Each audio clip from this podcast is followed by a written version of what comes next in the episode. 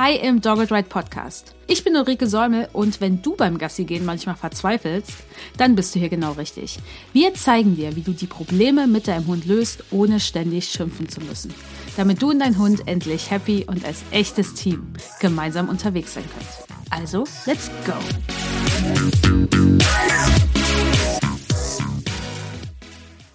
Hallo und willkommen zu Folge 98 im Dogged Ride Podcast. Und hier ist wieder Uli, Gründerin von Dogged Ride und Host vom Dogged Ride Podcast. Und letzte Woche in Folge 97 ging es um das Thema Erwartung und Realität mit oder bei Tierschutzhunden. Und es kamen so ein paar Nachrichten, die gesagt haben und Kommentare, bitte macht noch einen zweiten Teil. Und deswegen kommt jetzt hier der zweite Teil, denn es gibt noch sehr viel mehr Vorstellungen, die, naja, oft nicht an die Realität rankommen. Oder es dafür ein bisschen länger braucht, bis es funktioniert. Und deswegen starten wir gleich rein, denn eine Vorstellung ist es, ich meine, wir holen uns, die meisten von euch, die das jetzt hören, die holen sich einen Hund, weil ihr mit denen tolle Spaziergänge machen wollt, unterwegs sein wollt. Also die Menschen, die sich jetzt hier hinsetzen und einen Hunde-Podcast hören, sind halt meistens so drauf, ne? Ihr wollt mit dem Hund was Schönes machen. Und dann denkt man sich so, die Erwartung ist, hey, mein Hund bekommt jetzt endlich ganz viel Auslauf, die besten Spaziergänge. Der war die ganze Zeit in einem Tierheim oder in einem Shelter. Und jetzt, jetzt wird's richtig schön für den. Manchmal sieht die Realität aber so aus, dass der Hund nicht raus möchte oder Angst hat bei den Sachen, die er macht, mit den Beschäftigungen, die er anbietet, nichts anfangen kann. Und das passiert sehr, sehr oft. Und manchmal ist es so, dass es in der Anfangszeit vielleicht noch geht und dann plötzlich bricht es ein. Oder aber die Hunde zeigen von Anfang an, äh, nee, ich will hier nicht raus. Ich meine, mein Hund Paco hat auch gesagt, äh, es regnet hier die ganze Zeit und diese Autos sind echt laut auf diesem Asphalt oder auf dieser Straße. Das ist echt gruselig. Das muss nicht sein. Und das geht meistens sehr schnell. Das Leben des Hundes war ja vorher, wenn er jetzt nicht auf einer Pflegestelle war, doch sehr anders. Da waren weniger Umweltreize, der Tagesablauf war anders. Er hatte eigentlich wahrscheinlich sehr wenig bis keine Beschäftigung, je nachdem, oder zumindest nicht die Beschäftigung, die es bei euch jetzt gibt.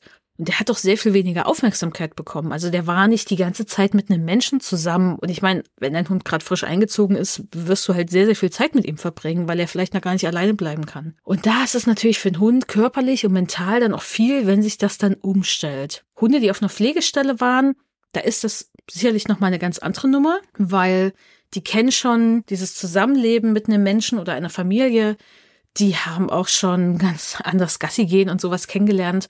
Und ich meine, schon allein das Thema Brustgeschirr anziehen, eine Leine, das ist für viele Hunde einfach komplett neu vielleicht. Und dann muss da erstmal ein bisschen was rein investiert werden an Zeit, dass der Hund damit gut klarkommt.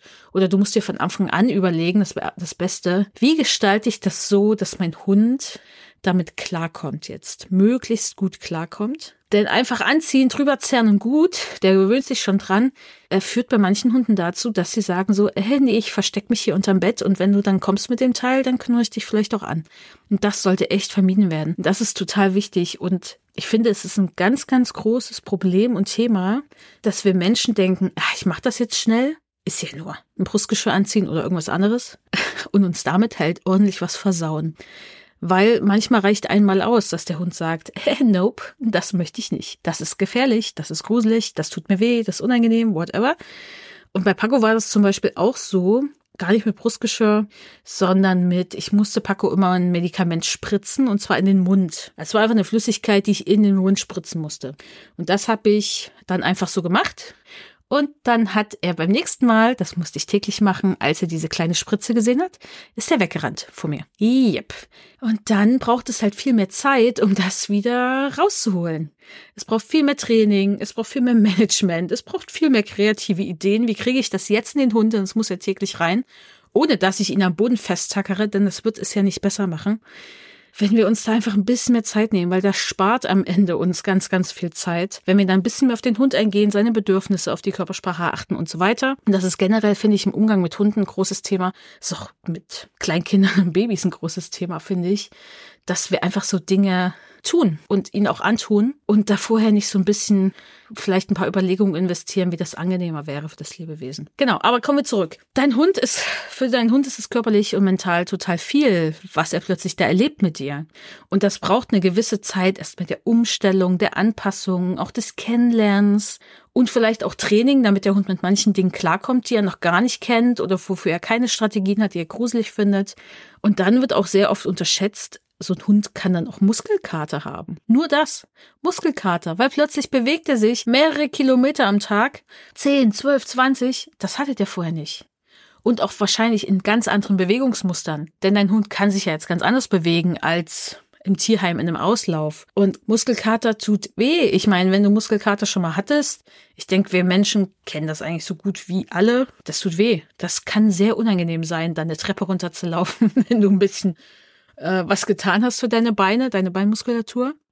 Und das kann natürlich auch zu Problemen führen, weil der Hund geht dann raus, ist vielleicht total gereizt aufgrund dieser latenten Schmerzen. Und dann trifft er einen anderen Hund, den er eh schon ein bisschen seltsam findet. Und dann flippt er vielleicht richtig aus. Und der Muskelkater hat das beschleunigt, hat das nochmal so richtig entfacht. Und du wunderst dich dann, was mit deinem Hund los ist. Und Muskelkater ist echt ein Ding. Und das gilt übrigens auch für Welpen auch wenn du die aus der Zucht holst, bitte geh das langsam an am Anfang. Achte auf den Hund, achte auf seine Bedürfnisse, achte auf seine körperliche Verfassung und geh es lieber langsam an. Bei Welpen sowieso. Ich empfehle dir dazu die Podcast-Folge mit Heike Benzing, weil da hat sie ganz, ganz viel über das Thema Bewegung gesprochen, welche Bewegungen gut sind. Da ging es auch viel so um Welpen.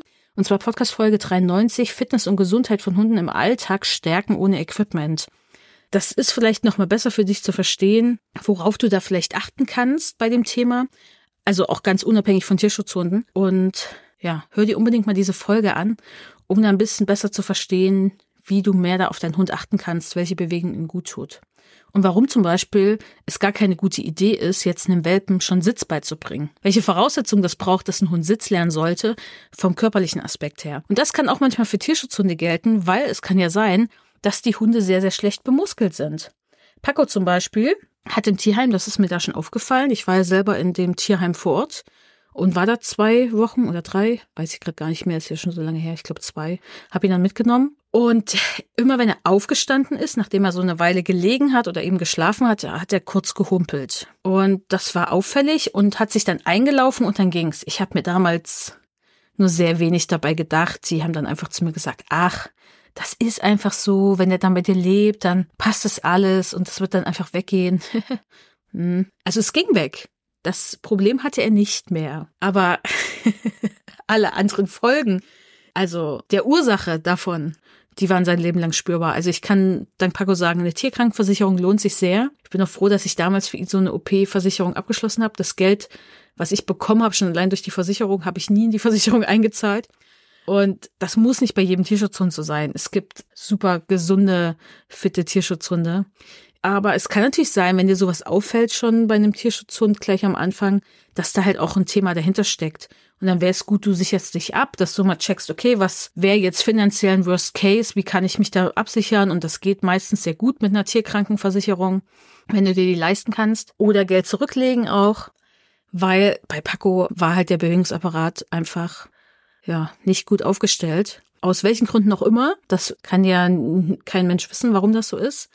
Wir haben viel dafür getan und es, der war auch relativ stabil. Aber das hat immer wieder reingehauen und das hatte monatliche Kosten zur Folge. Osteopathie, auf den Hund achten und einfach ein Hund, der sehr empfindlich reagiert hat auf Schmerz und doch teilweise auf bestimmte Berührungen in bestimmten Bereichen. Das sollte dir einfach klar sein. Und das kann dir mit jedem Hund passieren, denn mein Mann zum Beispiel hat eine Ritschbeckhündin gehabt aus einer Zucht. Und diese Ritschbeckhündin hatte von all unseren Hunden den kaputtesten Bewegungsapparat und hat schon mit zwei Jahren drei arthrotische Wirbel in der Wirbelsäule mit zwei Jahren und hatte starke Schmerzen, brauchte dann konstant Schmerzmittel, Gottakupunktur und kam natürlich auch gar nicht klar mit der Welt, weil ihr ging's halt nie wirklich gut. Und selbst das Schmerzmittel hat nicht viel gebracht, die ist auch gar nicht alt geworden. Und wie gesagt, das war der Hund mit dem schlechtesten Bewegungsapparat bei uns, also die hat Paco noch geschlagen, was das angeht. Denn Paco war viel stabiler als sie. Auch Aski hatte so ein paar Themen, Spondylose, Hüftdysplasie. Aber der hat das super gut weggesteckt und durch Sachen, die wir so gemacht haben, um ihn zu unterstützen, war das einfach sehr, sehr, sehr stabil bei Aski und der war auch anscheinend nicht so schmerzempfindlich, scheinbar. Und deswegen, es kann ja genauso auch gut mit einem Hund aus einer Zucht passieren.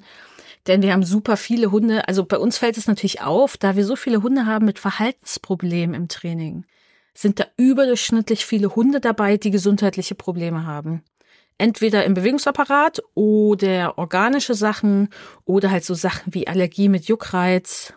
Alles, was so einfach stresst, so konstant stresst im Hintergrund. Und womit die Hunde einfach dann so im Alltag auch nicht gut klarkommt und was das Stresslevel erhöht. Und dann entstehen halt schneller Verhaltensprobleme. Das klingt jetzt so easy, aber schön ist es nicht. Aber dadurch fällt es uns natürlich auf und wir haben auch viele Hunde aus Zuchten im Training und die sind teilweise, haben die auch kaputte Bewegungsapparate, weil das kann natürlich einfach passieren. Da kann ich nur den Boomer-Spruch bringen, du steckst da einfach nicht drin. Und deswegen ist es sehr, sehr wichtig, aber dass du am Anfang nicht übertreibst mit deinem Tierschutzhund, sondern es langsam angehst und einfach schaust, okay, womit kommt er gut klar, was braucht er jetzt, welche Bedürfnisse hat er, was an Beschäftigung, Spaziergängen und so ist jetzt einfach erstmal angesagt, weil steigern kannst du die Sachen dann immer noch und das dann meist relativ schnell. Die zweite Erwartung ist oft, äh, ich kaufe jetzt meinem Hund so den geilsten Scheiß, ne?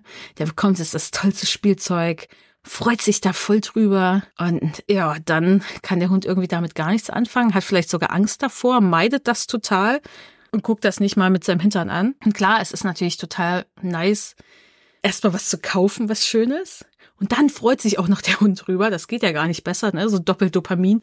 Ich habe mir, ich habe was, was Cooles gekauft für den Hund. Yay, Vorfreude. Und dann gebe ich den das und merke, der findet es auch noch toll. Das ist halt die Vorstellung. Und von so Happy Dog läuft über die Wiese, hat ein Spielzeug, am besten noch mit einem anderen Hund. Alle sind glücklich. Aber viele Hunde aus dem Tierschutz oder Tierheim, die kennen das ja noch gar nicht so richtig oder eher wenig oder vielleicht sogar gar nicht. Also bei Paco jetzt im Tierheim, ich habe dort nie ein Spielzeug liegen sehen. Das kann natürlich auch nochmal andere Gründe haben, aber die Hunde dort haben sich nicht beschäftigt mit Spielsachen. Und da gab es auch keine. Das war zwar ein sehr, sehr gutes Tierheim, weil es ein privates Tierheim war, und das war, ist anders als dort so ein städtisches Tierheim. Zumindest 2009 war das so. Und ich denke, der Unterschied wird sich nicht geändert haben.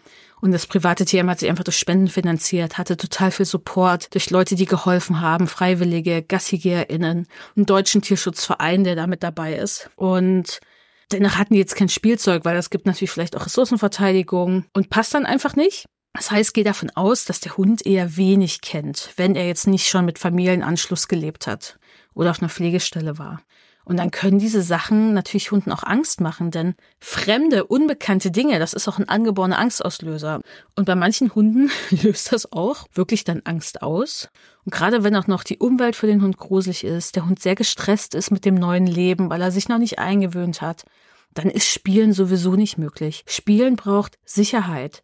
Damit der Hund spielt, muss er satt sein, darf keinen Durst haben alle Bedürfnisse, so Grundbedürfnisse sollten befriedigt sein. Er darf nicht müde sein, weil ansonsten sagt das Gehirn, hä, was soll ich jetzt hier spielen? Äh, ich habe gerade was Besseres zu tun, ne? Ich brauche Nahrung oder ich muss mich ausruhen.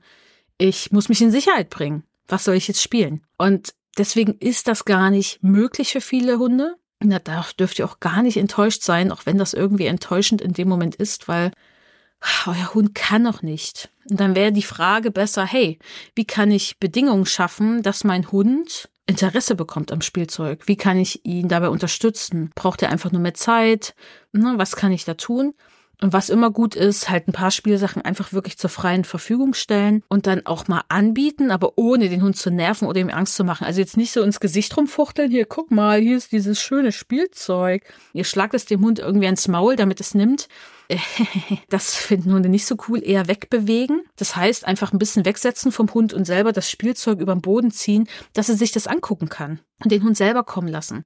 Und dann einfach rumliegen lassen. Und vielleicht geht der Hund dann mal hin und schnüffelt dann mal dran, so lernt er das erstmal kennen und dann hat der Hund einen Raum, wo er sich damit sicher beschäftigen kann. Er kann es auch in Ruhe lassen und dann kann er sich mal ausprobieren. Und dann könnt ihr auch erstmal sagen, hey, dann versuche ich erstmal vielleicht mit Futter zu spielen in der Wohnung im Haus.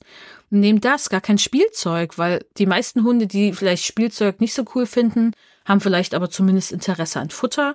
Und das kann man auch über den Boden rollen, wegbewegen vom Hund, wegwerfen. Und dann könnt ihr Spielen immer noch aufbauen. Das hat für mich jetzt nicht oberste Priorität. Wenn der Hund jetzt ganz viele andere Themen hat im Alltag, da musst du einfach ein bisschen priorisieren weil du hast halt nicht ewig Trainingszeit am Tag und auch Ressourcen und dein Hund natürlich auch nicht. Dann ist halt die Frage, wie wichtig ist das, wenn zum Beispiel Futterbelohnung gut gehen, du mit Futter auch spielen kannst, jetzt erstmal in der Wohnung, dann würde ich mich erstmal nicht um Spielzeug kümmern. Außer es ist dir sehr wichtig, dann kannst du es natürlich trotzdem tun, weil kleine Einheiten schaden dem Hund dann nicht, wenn du ihn ansonsten gut ruhen lässt. Und da kann Spielen aufgebaut werden. Und der Hund kann dann merken, hey, das macht Spaß. Hey, da kann ich die und die Bewegung machen. Und gerade wenn du eh weißt, wenn sich mein Hund gut fühlt, dann bewegt er sich so und so. Also er rennt dann lieber oder er läuft lieber langsam rum und hat die Nase unten. Wenn du so die Bewegungsmuster deines Hundes kennst, dann kannst du die auch sehr gut im Spiel aufgreifen und dann macht es Hunden ziemlich schnell Spaß. Und das können Hunde lernen. Ich habe das zum Beispiel, ist es erklärt in unserem Webinar Belohnung und Belohnen, falls dich das interessiert. Da kannst du auf unsere Homepage gucken unter Webinare. Da kannst du das nämlich dir kaufen. Und dann gibt's natürlich auch Hunde, die stehen immer auf Spielzeug. Also Paco war da super heftig mit Bällen. Und das war auch was, wo er so bis zu einem gewissen Punkt Angstauslöser so ein bisschen ausblenden konnte, aber nur bis zu einem gewissen Punkt. Wäre zu schön gewesen, wenn das irgendwie eine Lösung gewesen wäre für jede ängstigende Situation. Also es war halt dann auch schnell vorbei. Wenn er aber an einem Spielzeug dran war, war es heftig. Überhaupt nicht ansprechbar. Paco ist wirklich mit Spielzeug im Maul dann zwei Stunden lang auf Spaziergängen rumgelaufen. Der Kiefer war komplett fest. Und ich habe diese Spielsachen nicht aus seinem Maul bekommen. Ich wusste nicht wie. Der hat nicht gegen was getauscht. Der hat die erst ausgespuckt, als wir zu Hause in der Wohnung waren. Also meine Lösung war dann, bis nach Hause zu laufen mit dem Spielzeug im Maul, dann hat er es ausgespuckt, okay. Und das, äh, ja, war schwierig für mich, weil ich dachte so, was ist, was ist das? Und dann dachte ich damals natürlich noch, der Hund muss das irgendwie abgeben und ich hole das aus seinem Maul raus, das kannst du aber vergessen. Auch wenn Paco nicht den krassesten, heftigsten Kiefer der Welt hatte, ging es nicht. Bin auch froh, dass Paco da jetzt nie eine krasse Ressourcenverteidigung entwickelt hat, weil das war nicht cool, was ich damals da ausprobiert habe. Also einfach ihm das aus dem Maul zu fummeln. Und ja, dann habe ich gedacht, hey, ich muss ihm das Spielzeug wegnehmen. Also habe ich ihn, wenn er mal unaufmerksam war, das schnell weggenommen und solche Sachen. Also wenn ich gemerkt habe, hey, der Kiefer ist kurz locker, habe ich es schnell rausgenommen. Ich habe aus ihm eigentlich einen Hund gemacht, der ein sehr, sehr hohes Erregungsniveau hatte an Spielzeug aufgrund der Frustration, die ich ausgelöst habe mit all dem, was ich gemacht habe. Das hat lange gedauert, bis wir da aus dieser Nummer rausgekommen sind. Und klar, da kommt noch hinzu, Paco als Hütehund stand total auf sich bewegende Objekte. Das, also das hat ihm gut getan, das hat ihm Spaß gemacht. Paco hat eh schnell unter hoher Erregung auch gewisse Aspekte von Hüteverhalten gezeigt. Und das konnte er natürlich auch an Bällen machen, gerade auch hetzen. Und ja, das war dann halt so eine Kombination, das ging dann ganz schnell mit seinem eh schon sehr hohen Erregungsniveau. Und deswegen, ja, habe ich aus ihm ziemlich schnell einen Hund gemacht, der, ja, ein super hohes Erregungsniveau hat am Spielzeug.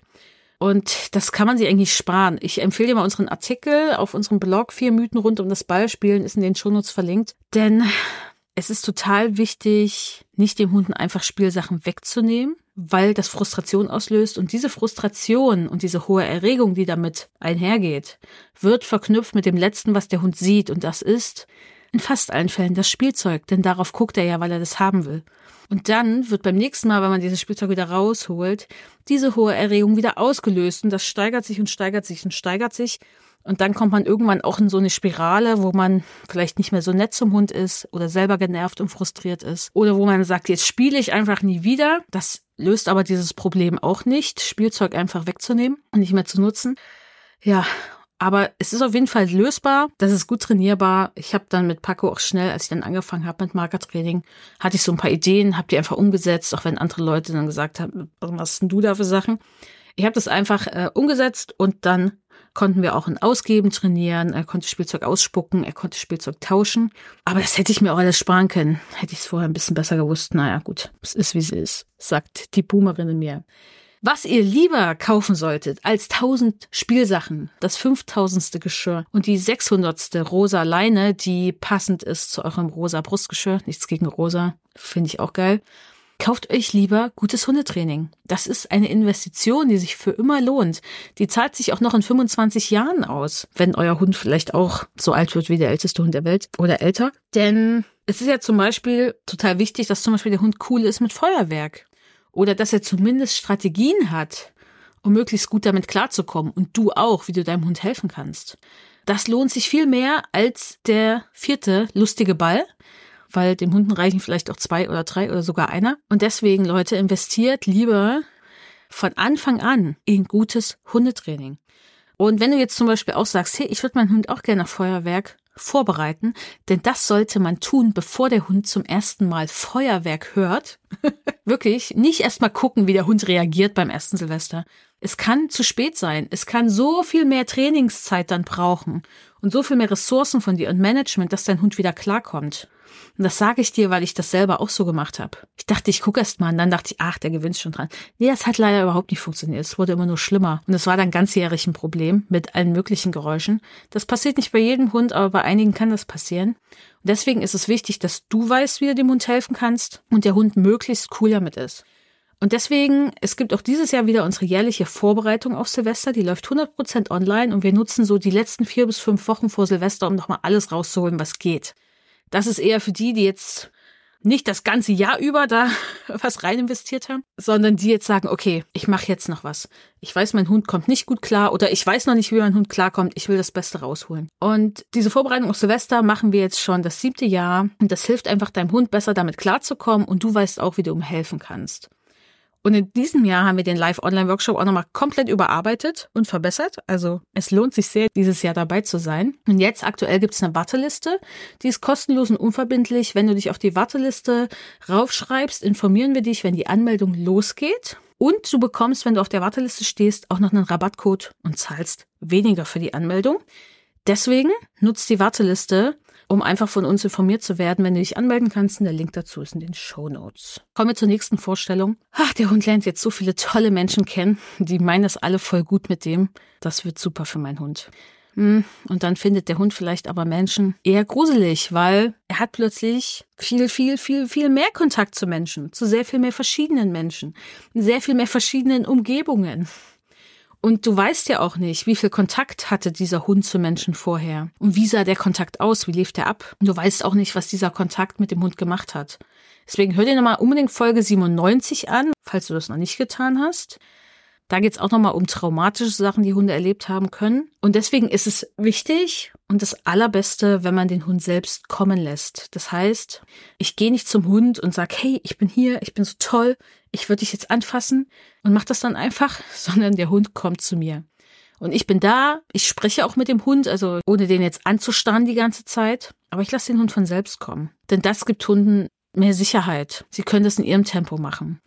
Und das ist gerade für den ersten Eindruck, den der Hund von dir hat, immer eine, oft eine sehr, sehr gute Idee. Und dann kannst du auch so Dinge einführen, dass du zum Beispiel mal checkst, wenn du den Hund dann anfasst und streichelst, möchte der Hund mehr und du nimmst mal deine Hand weg und guckst mal, was der Hund sagt. Denn Hunde können ziemlich deutlich sagen, dass du sie weiter anfassen sollst.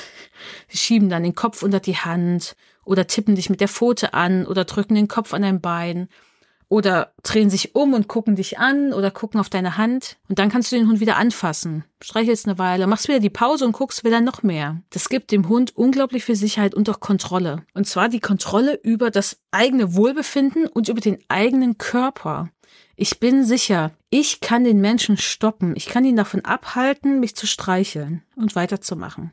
Und wenn der Hund diese Option hat, wird er kein Knurren wählen, um dir zu sagen, verpiss dich. Ist ja gar nicht notwendig. Oder die Stelle tut mir weh, weil er dir das anders mitteilen kann. Und das ist total gut. Denn wenn wir das nicht so machen, kann es sein, dass der Hund einen Kontrollverlust empfindet weil er sich der Situation ausgeliefert fühlt und er nicht die Idee hat, ich könnte ja vielleicht einfach weggehen, vielleicht kann er auch nicht weggehen. Und Kontrollverlust führt halt zu ziemlich großen Stress, zu Angst und natürlich auch zu Aggressionsverhalten. Und das können wir ziemlich gut vermeiden.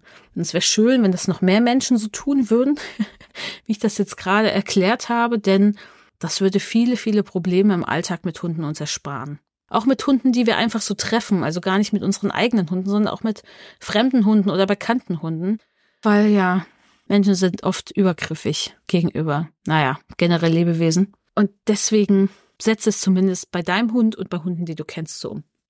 Die nächste Vorstellung ist, ah, der Hund wird sich bei mir total wohlfühlen, denn alles ist besser im Gegensatz zu dem, was er vorher hatte. Hm, ja, kann schon sein, muss aber nicht. Kann auch sein, der Hund sitzt den ganzen Tag ängstlich unterm Tisch und will nicht rausgehen. Weil es hat nichts damit zu tun, dass dein Hund das jetzt besser hat, sondern es hat dann damit zu tun, vor welchen Dingen dein Hund Angst hat zum Beispiel. Und auch wenn du das gut meinst mit deinem Hund, es ist einfach nicht garantiert, dass es läuft. Du solltest schon ein Stück weit dazu bereit sein, dein Leben auch auf deinen Hund abzustimmen und auf das, was er braucht. Und natürlich hat das Grenzen. Und die setzt du dir auch selbst. Aber ohne Kompromisse im Zusammenleben mit einem Lebewesen wird es nicht immer funktionieren. Und das gilt für jeden Hund. Und umso wichtiger ist, dass du vorab dich damit befasst, wie du dir das Leben mit auch einem Hund vorstellst und danach den Hund auswählst. Das heißt, es geht nicht darum, wie 100 Prozent der Hund aussieht und ob du den süß findest. Oder du jetzt vielleicht denkst, ach, ich hole mir einfach den Welpen aus der Zucht, denn den kann ich 100 Prozent so formen und erziehen, wie ich das will. Und der ist dann top gesund und genau wie die Rassebeschreibung. Das funktioniert auch nicht. Denn du hast dann irgendwie nicht mit Genen und Persönlichkeit gerechnet, die einfach dabei ist. Und natürlich auch, dass auch Hunde aus einer Zucht vielleicht Vorerkrankungen mitbringen können oder Krankheiten überhaupt auch bekommen können das ganze Leben lang. Und Rassebeschreibungen sind einfach auch immer nur Beschreibungen von LiebhaberInnen dieser Rasse, also von Menschen, die mehr von solchen Hunden auf der Welt wollen, die die total cool finden, die Fans davon sind, zumindest in den meisten Fällen sind Rassebeschreibungen von solchen Menschen geschrieben, oder die damit vielleicht sogar auch Geld verdienen und die schauen durch diese rosa Brille auf solche Hunde. Und dann ist halt vielleicht ein Fremden gegenüber skeptisch, könnte im schlimmsten Fall bedeuten, na, das geht ganz schnell, dass der Hund keinen Besuch mehr reinlässt. Also so gar nicht. Wenn er dann erwachsen wird. Und dann brauchst du Management und Training. Oder du hast Glück und du hast ein Individuum aus dieser Rasse oder diesem Wurf, bei dem das überhaupt nicht so ist. Aber das hat dann was mit Glück zu tun. Und nicht mit deinen Skills, deinem Hund zu zeigen, dass alle fremden Menschen nett sind.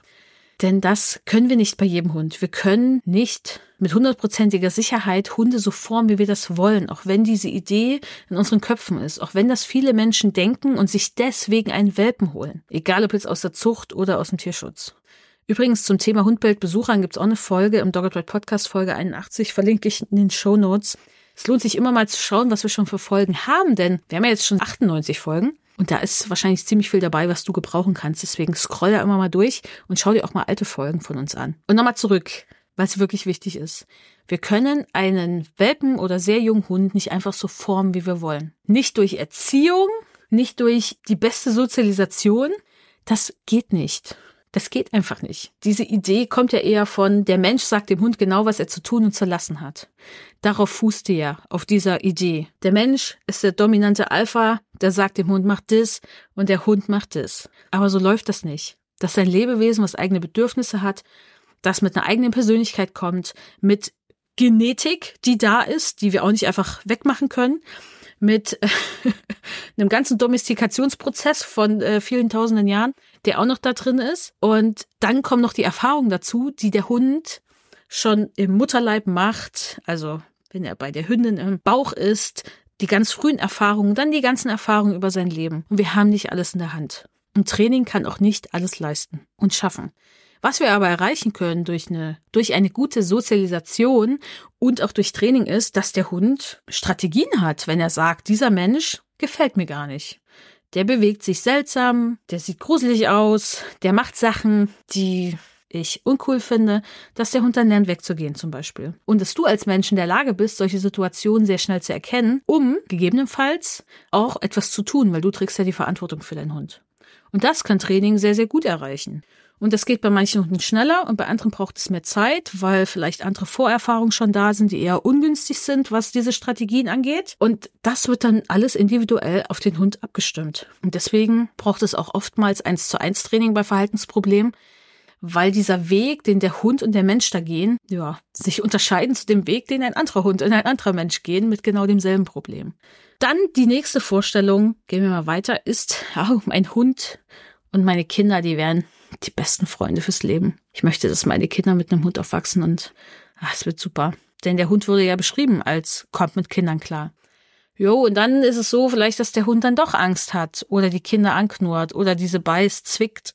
Und das passiert meistens schnell, weil die Hunde natürlich gerade durch diese Umstellung auf dieses neue Leben, durch ganz viele andere Sachen, die da passieren im Leben des Hundes, die stressend sein können, in einen Zustand ist, wo er einfach nicht das beste Nervenkostüm vielleicht hat. Schneller Strategien wählt, die, naja, irgendwas enthalten, was uns nicht so gut gefällt. Und wenn es nur Übersprungverhalten ist und der Hund deswegen in die Hand hapst, ohne zu verletzen. Und da ist es wichtig, dass du dich mit Körpersprache befasst.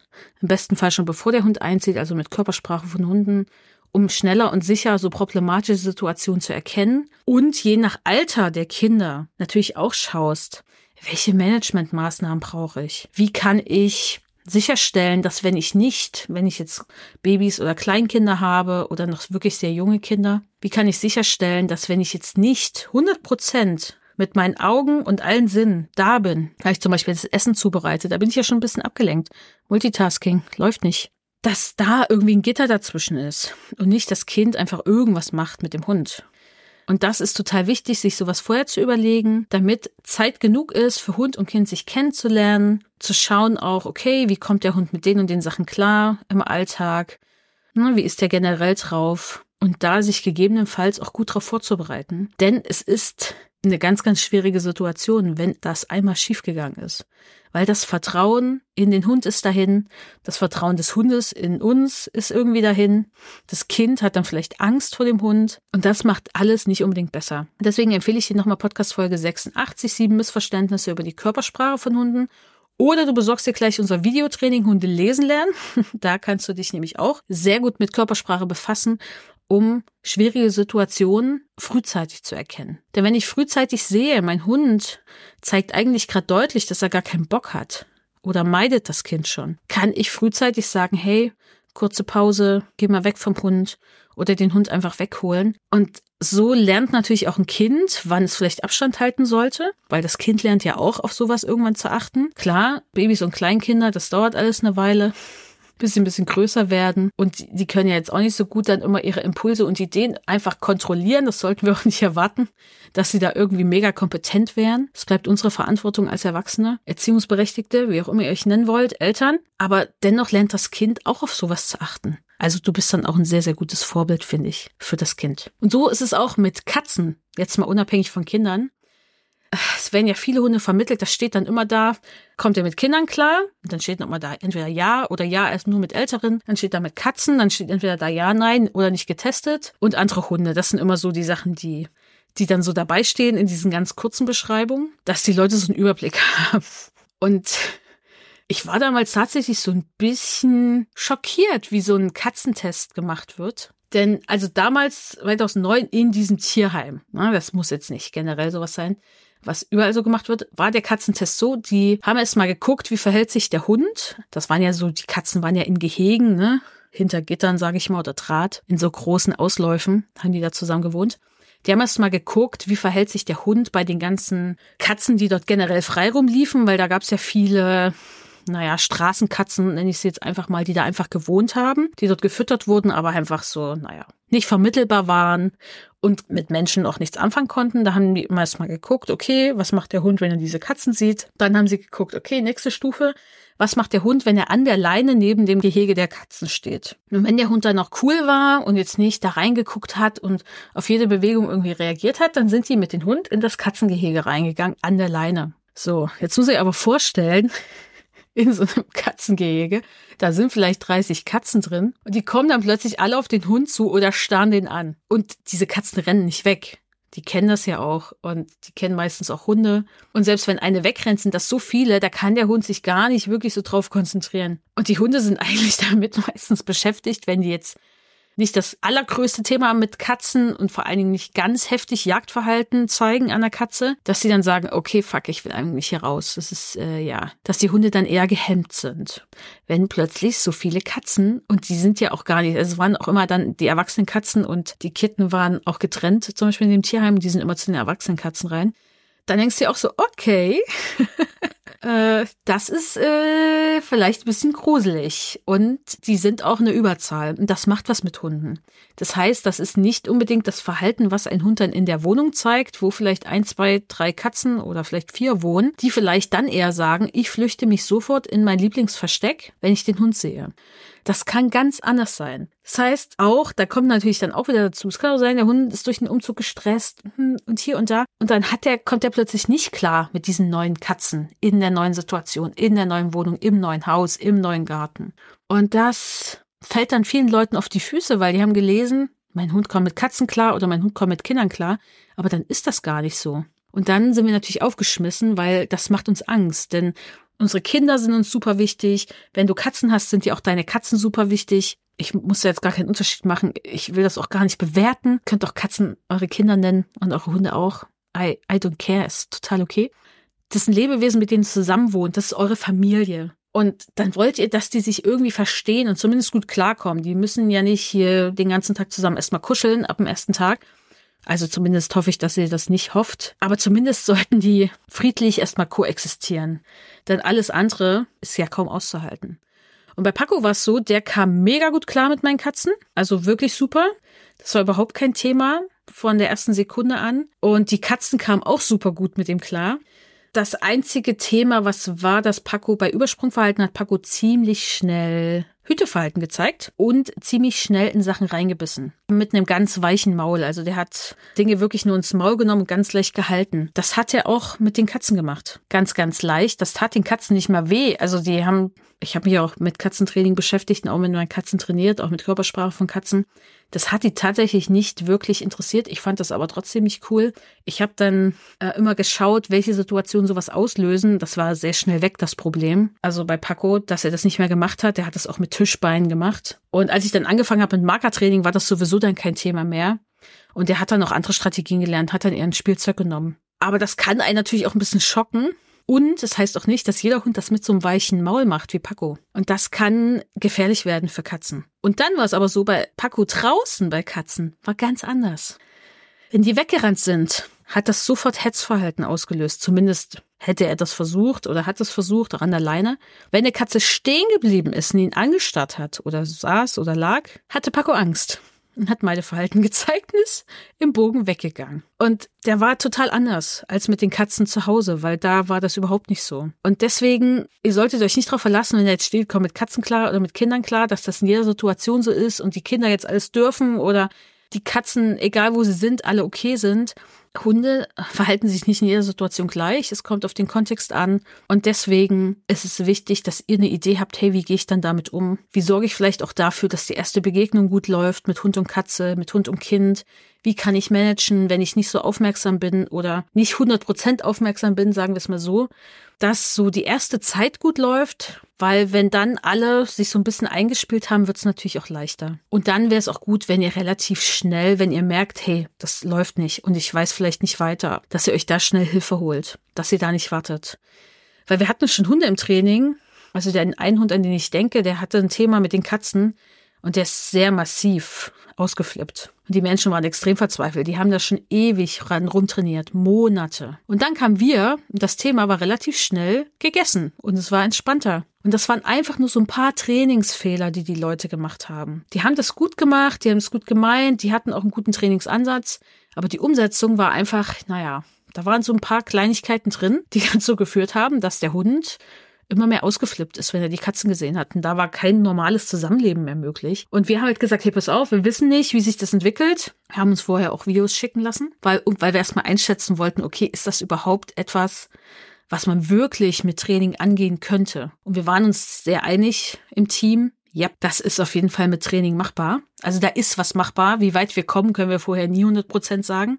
Aber wir haben gesehen, okay, so und so ist die Tendenz bei dem Hund. Und das ging dann wirklich äh, super gut. Und die Leute sind super happy. Und sie können jetzt gut mit dem Hund und den Katzen zusammenleben. Und Hund und Katze auch.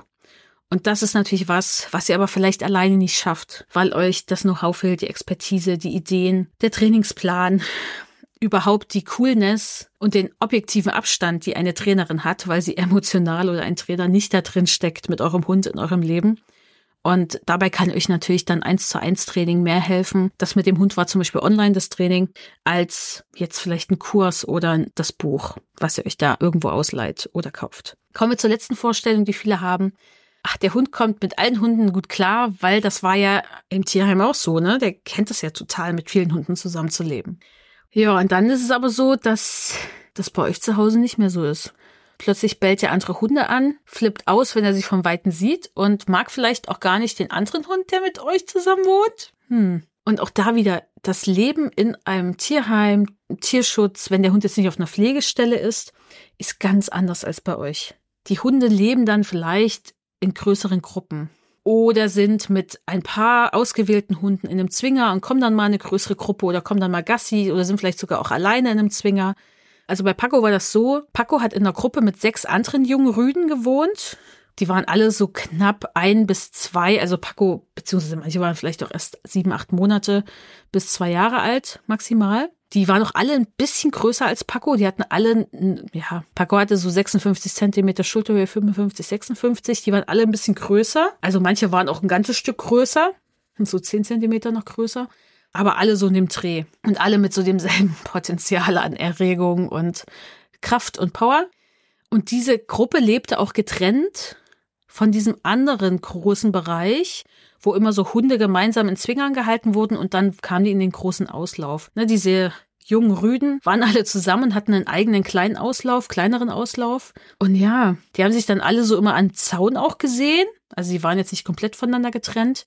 Und man hat das schon immer sehr, so im Nachhinein wurde mir das dann klar irgendwann, man hat das schon immer sehr Pacos Übersprungverhalten gesehen, dieses Hüteverhalten. Das ist da ordentlich durchgeblitzt manchmal, was der überhaupt auch für ein Potenzial hatte, sehr schnell sehr hoch erregt zu sein. Also so, wie man sich einen typischen Hütehund vorstellt. Also auch mit Bällen und allem drum und dran. Ich bin ja, ich klopfe mir auf die Schulter, dass Paco nie ein Hund war, der viel gebellt hat. bin ich auch sehr froh drüber, äh, dass ich das nicht geschaffen habe. Aber das war mir damals, habe ich mir gar nicht so Gedanken drüber gemacht. Also, dass ich da mir eigentlich, dass ich mir einen Hund aufnehme, der wirklich das Gegenteil von gechillt ist. Absolutes Gegenteil. Das Nervensystem von Paco war schnell on fire aus vielen Gründen. Äh, nicht nur aus genetischen Persönlichkeitsgründen, sondern auch mit den ganzen Schmerzen traumatisiert und so weiter. Und mit Hunden kam er an sich aber im Alltag immer sehr gut klar, wenn wir Hunde getroffen haben. Das muss aber nicht so sein, weil plötzlich trifft dein Hund ja ganz anders auf Hunde. An der Leine, in viel engeren Situationen, kann vielleicht nicht entscheiden, immer selber wegzugehen, muss an anderen Hunden vorbeigehen, kann sie nicht einfach kennenlernen, wie er will, in seinem Tempo, wie er will. Das ist ganz anders als in einem Tierheim oder in einem Shelter. Und auch deswegen ist die Aussage, ob der Hund jetzt mit anderen Hunden super gut klarkommt, von Pflegestellen aussagekräftiger, weil die Hunde sind natürlich schon in einem Umfeld, wo das Leben stattfindet, was dein Hund wahrscheinlich dann auch bei dir hat in ähnlicher Form. Und wenn dann schon natürlich dasteht, klar, Tendenzen kann man sehen. Also ich würde einfach mir Sachen genau angucken und den Hund halt im besten Fall irgendwie vorher kennenlernen wollen zumindest ich jetzt persönlich, ich achte da auch sehr darauf, gibt's da Fotos und Videos. Daran erkenne ich zumindest auch schnell, wie gut die Einschätzung von Körpersprache ist, was Tierschutzvereine angeht. Gerade wenn man dann so sieht, okay, das sind, das sind die Bilder, so und so sieht der Hund darauf aus und zeigt ihnen die Körpersprache und das und das ist aber der Text dazu. Wenn das sehr weit auseinander geht, äh, diese Darstellung und klar Fotos, das sind Momentaufnahmen. Das kann ja im Normalfall ganz anders sein, aber dann weiß ich, wie die so die Hunde betrachten. Und das gibt einfach Infos. Und dann ist es natürlich cool, wenn da Videos sind. Deswegen lasst euch da auch Videos schicken, weil dann seht ihr natürlich noch viel mehr als so Fotos. Weil wie gesagt, Fotos sind, da ist eine Sekunde festgehalten, die da war. Und ja, da weiß man nicht, was war davor, was war danach, wie hat sich das entwickelt. Geh aber nicht davon aus, dass dein Hund einfach jeden Hund liebt, weil er mit so vielen Hunden zusammen gelebt hat. Nee, es ist einfach anders in eurem neuen Leben. Für mich und Paco war der Durchbruch Markertraining in allen Bereichen, was all seine Themen anging, weil ich einfach wusste, wie kann ich ihn supporten, wie trainiere ich überhaupt einen Hund. Ich habe mir auf seine Bedürfnisse geachtet. Ich habe mich wohlgefühlt im Umgang damit, weil ich wollte nicht meinen Hund unterjochen, weil ich die dominante Alpha bin, kann ich nichts mit anfangen konnte ich auch noch nie, sondern ich wollte, dass es Paco ja gut geht. Äh, ich war, bin nicht umsonst schon Ewigkeiten Veganerin, weil mir ist schon wichtig, was Lebewesen fühlen und wie es ihnen geht. Also, und nicht nur Menschen. Und deswegen war das einfach das Training, was, und dieser Umgang auch im Alltag, was einfach gut funktioniert hat für mich, aber auch gleichzeitig dazu geführt hat, dass es Paco besser ging. Und deswegen empfehle ich dir jetzt mein Buch Markertraining für Hunde. Es ist erschienen im Kosmos Verlag. Das gibt's einfach überall, wo es Bücher gibt. Einfach suchen Markertraining für Hunde, Ulrike Säume oder nur Markertraining für Hunde. Dann wirst du es finden. Wenn du da mal reinschauen willst und auch gucken willst, wie Markertraining funktioniert. Oder du kommst in unseren Online-Kurs Kommunikation mit Markersignalen. Da findest du das auch alles, wie Markertraining funktioniert, wie du ein Markersignal aufbaust, wie du es im Alltag einsetzt, was wichtig ist, wie du mit Belohnung umgehst. Und äh, eine Person hat jetzt vor kurzem eine Rückmeldung gegeben zu dem Online-Kurs und meinte, ich sag jetzt viel weniger Nein zu meinem Hund und das ist voll cool. Und das hat mich so gefreut. Denn das möchte ich erreichen, dass er weniger Nein zu eurem Hund sagt und euch fragt, wie kann ich das meinem Hund vielleicht anders beibringen. Und der Online-Kurs ist viel interaktiver, du wirst da durchgeführt. Also wenn du jetzt nicht jemand bist, der liest und dann alles so alleine vor dich hin machst, dann nutze lieber den Online-Kurs, wenn du das sehr interaktiv und praktisch haben willst. Oder komm zu uns ins 1 zu 1 Training, wenn du sagst so, nee, ich will mir das von den Profis zeigen lassen, um gar keinen Fehler zu machen und allein setze ich das eh nicht richtig um. Dann gibt's natürlich auch noch 1 zu 1 Training. Okay, ich hoffe, du entscheidest dich, wenn es ein neuer Hund sein soll für einen Tierschutzhund, denn ich finde es total wichtig, dass Hunde ein Zuhause bekommen, die aus dem Tierschutz und aus dem Tierheim, denn da draußen gibt es super viele Hunde. Und ja, wir müssen nicht dazu beitragen mit unserer Kaufentscheidung oder unserer Entscheidung für Unterstützung, dass eigentlich noch mehr Hunde produziert werden, wenn es nicht notwendig ist. Denn es gibt Menschen, die Hunde aus der Zucht brauchen, Assistenzhunde, in jeglicher Form, so im ganz weiten Sinne zum Beispiel. Darauf bin ich aber zum Beispiel nicht angewiesen und deswegen würde es für mich immer ein Hund aus dem Tierschutz bleiben und solche ethischen Aspekte sollten vielleicht auch in deine Entscheidung mit einfließen, wenn du dir überlegst, woher dein Hund kommt. Du solltest dich nur von diesen Erwartungen verabschieden, die du vielleicht hast, generell an Hunde oder an einen Hund aus dem Tierschutz. Und wenn dir die Folge gefallen hat, dann teil die gern mit anderen Menschen. Das geht am einfachsten, wenn du die über deine Podcast-App einfach über einen Messenger verschickst. Telegram, WhatsApp, Signal und alle anderen Messenger, die es da draußen so gibt. Und am allerbesten wärst, du kommentierst auch noch auf Instagram, was du hier heute in der Folge vielleicht gelernt oder mitgenommen hast, damit andere Leute das auch nochmal lesen und das hilft uns auch, dass diese Folge von mehr Menschen gehört wird. Danke, dass du hier heute dabei warst und wir hören uns bald wieder. Tschüss. Das war der Dogged Bite Podcast, der Podcast für Hundemenschen. Cool, dass du hier dabei bist.